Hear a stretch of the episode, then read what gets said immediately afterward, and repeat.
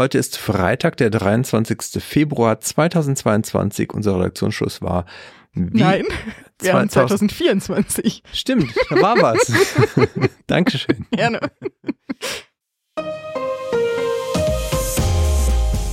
Herzlich willkommen zum Datenschutz Talk, Ihrem wöchentlichen Datenschutz-Update.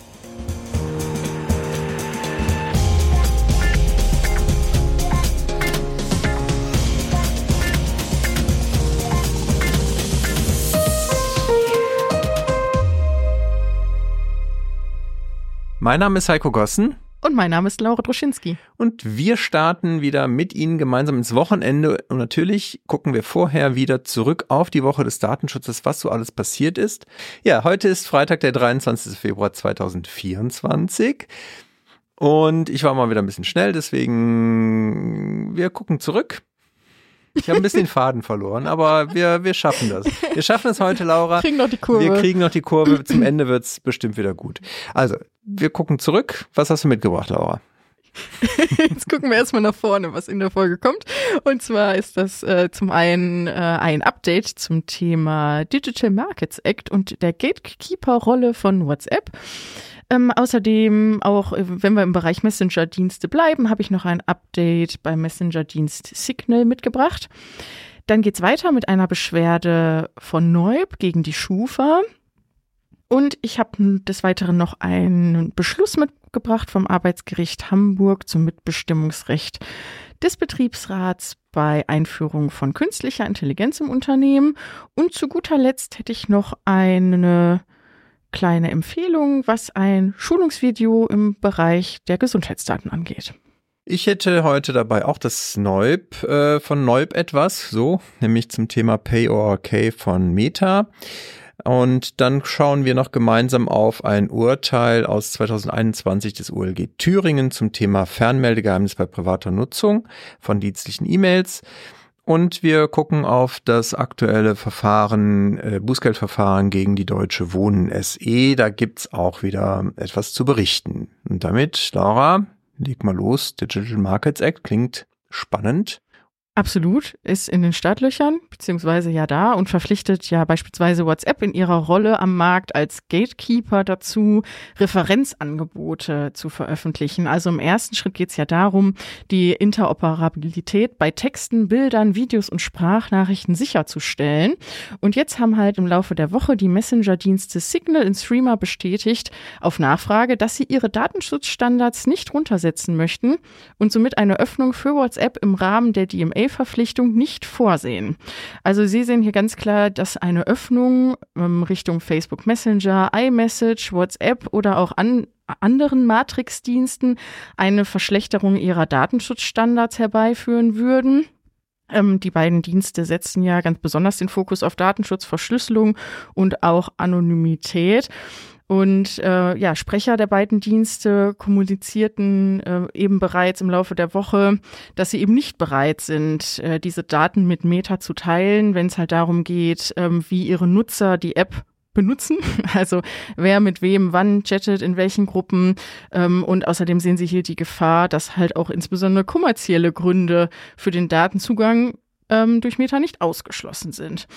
Äh, was ich persönlich ganz interessant fand, da musste ich nämlich auch nochmal nachlesen, war, dass ähm, eben laut einem Sprecher der EU-Kommission das gar nicht verpflichtend für alle Dienstanbieter sind. Also klar, WhatsApp muss diese Referenzangebote bereitstellen, aber auf der anderen Seite steht es den Drittanbietern frei, ob sie denn die Möglichkeit überhaupt nutzen möchten oder nicht. Das heißt, ähm, hier muss es von der anderen Seite einen Antrag erstmal geben, ob denn diese Schnittstelle bereitgestellt wird.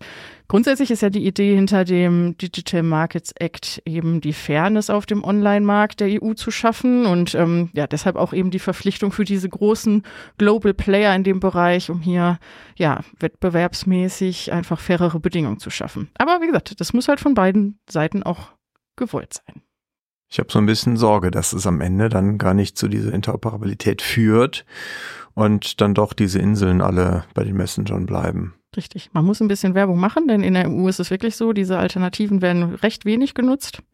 Ja, aber ähm, vielleicht müssen wir einfach weiter darauf hinweisen, wie schön doch diese anderen Dienste auch sein können.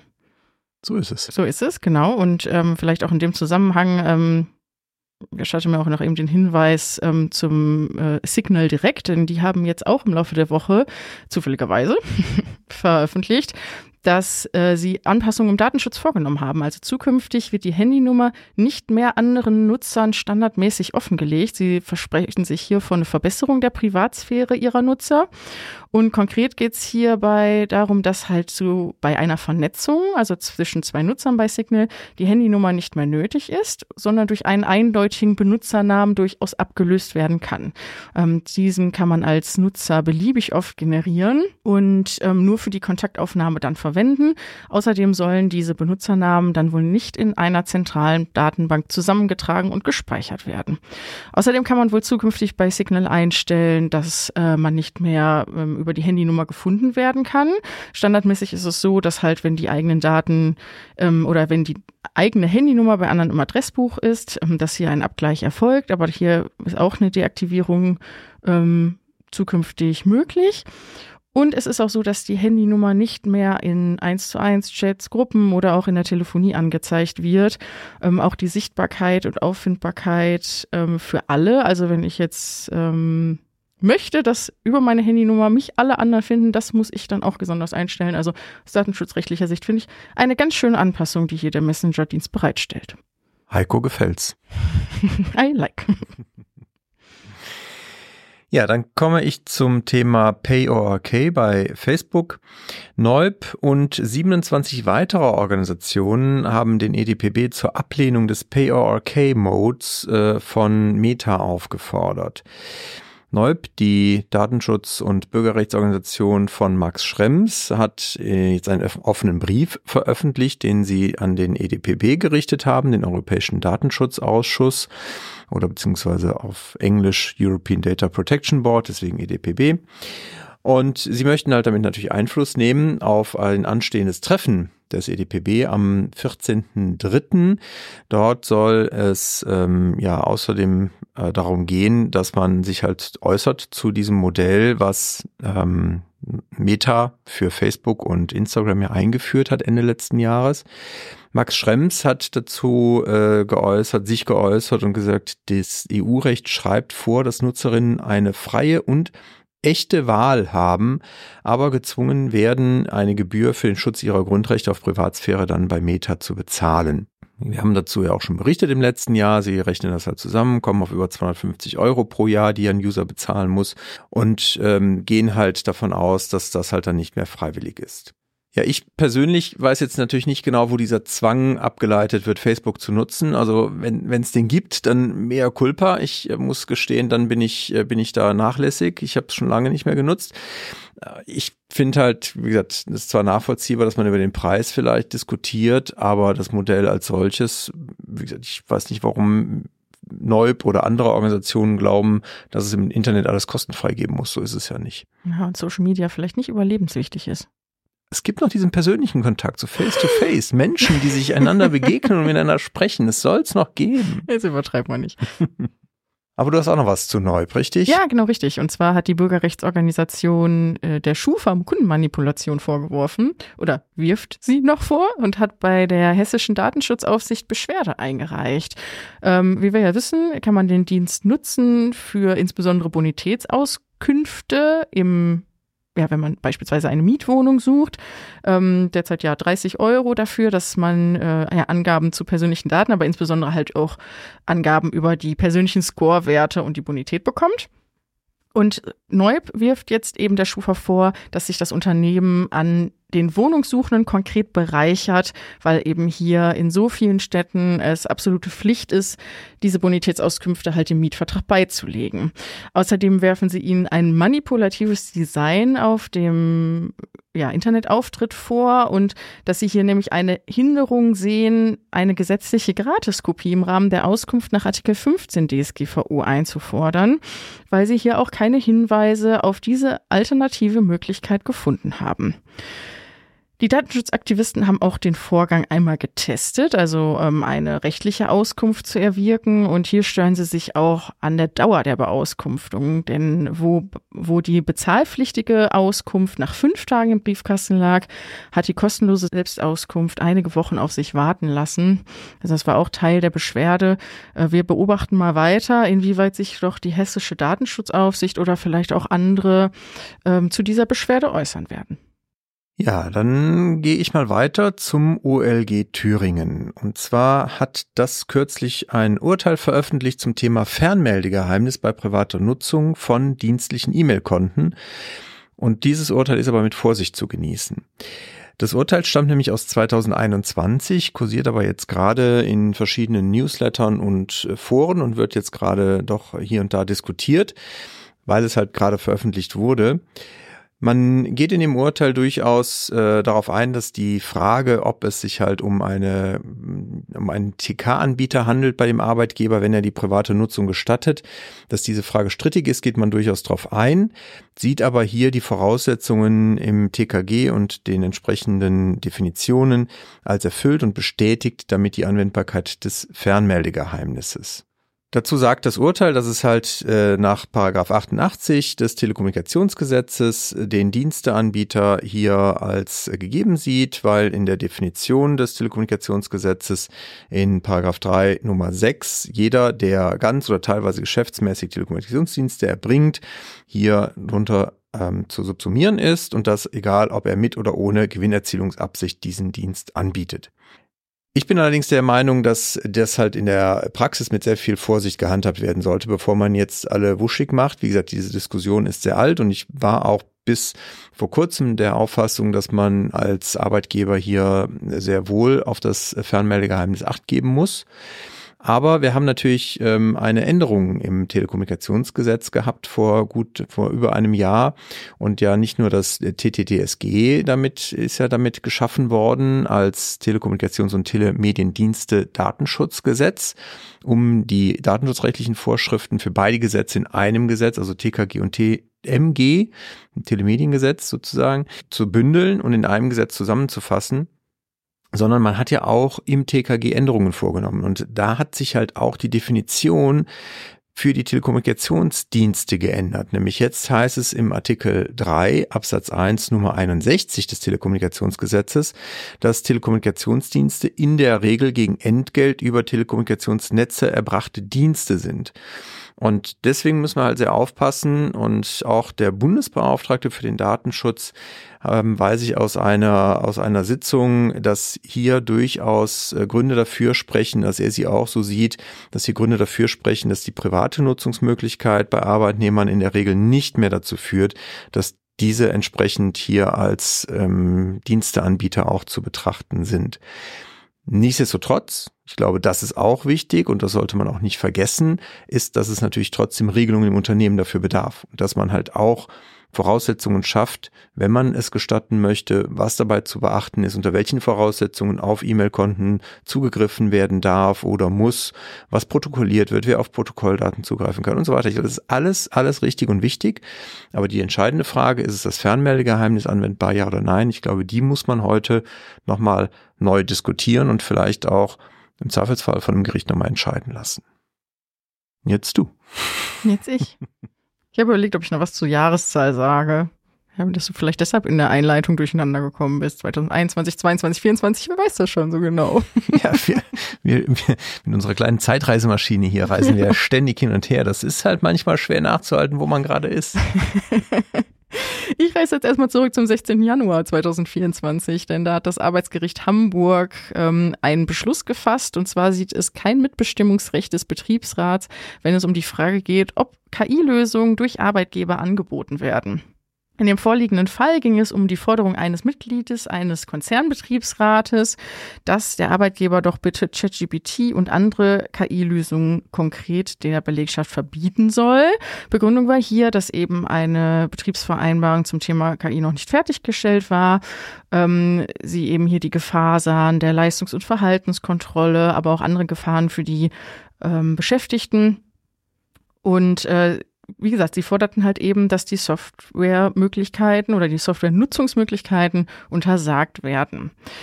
Dem hat der ähm, Arbeitgeber sich entgegengestellt. Ähm, sie sahen halt hier ausreichend begründet, dass sie eben die KI als neues Werkzeug den Mitarbeitern ähm, der ja, alltäglichen Arbeit als Unterstützung nutzbar machen wollten und sie eben insbesondere durch ChatGPT keinen ähm, Überwachungs- ja, oder keine Überwachungsgefahr oder auch Überwachungsdruck bei den Mitarbeitern gesehen haben, da eben der Arbeitgeber keinen Eingriffs-, Kontroll- oder Zugriffsmöglichkeiten auf das Programm hat. Denn als Basis war es so, dass es lediglich den Arbeitnehmern gestattet war, über den Webbrowser das ähm, Tool zu nutzen mit ihren eigenen Angaben. Ähm, aber im Weiteren ist natürlich im Rahmen einer Datenschutzfolgenabschätzung auch dazu gekommen dass sie es als datenschutzrechtlich zulässig gesehen haben, da sie auch insbesondere dies abgerundet haben durch Richtlinien und Handlungsempfehlungen für die Nutzung des Tools. Dem hat sich das Gericht jetzt nun auch angeschlossen. Also zum einen sehen sie eben die Bereitstellung der Tools nicht automatisch als mitbestimmungspflichtig an. Sie haben sich eben der Tatsache auch angeschlossen, dass es eben hier bei diesen ja, oder dass es keine Datenschutzbedenken in dem vorliegenden Fall gab, wie eben eine Nutzung des Tools mit sofortiger Wirkung ja, ab, oder eine Ablehnung erforderlich gemacht hätte.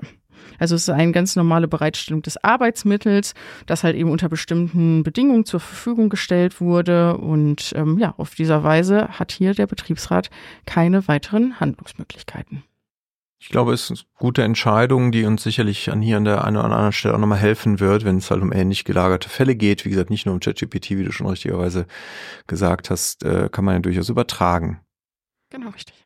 Dann kommen wir zu unserem Hauptthema heute, nämlich der Bußgeldbescheid äh, gegen die Deutsche Wohnen. Das Kammergericht Berlin hat entschieden, dass das Bußgeldverfahren gegen die Deutsche Wohnen SE fortgesetzt werden kann.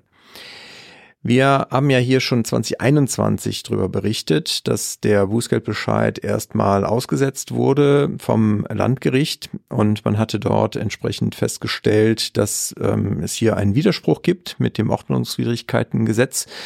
Und ähm, wir haben ja auch hier schon darüber berichtet, dann Ende letzten Jahres die Entscheidung des Europäischen Gerichtshofs. Das war ja ein Vorlageverfahren vom Kammergericht Berlin.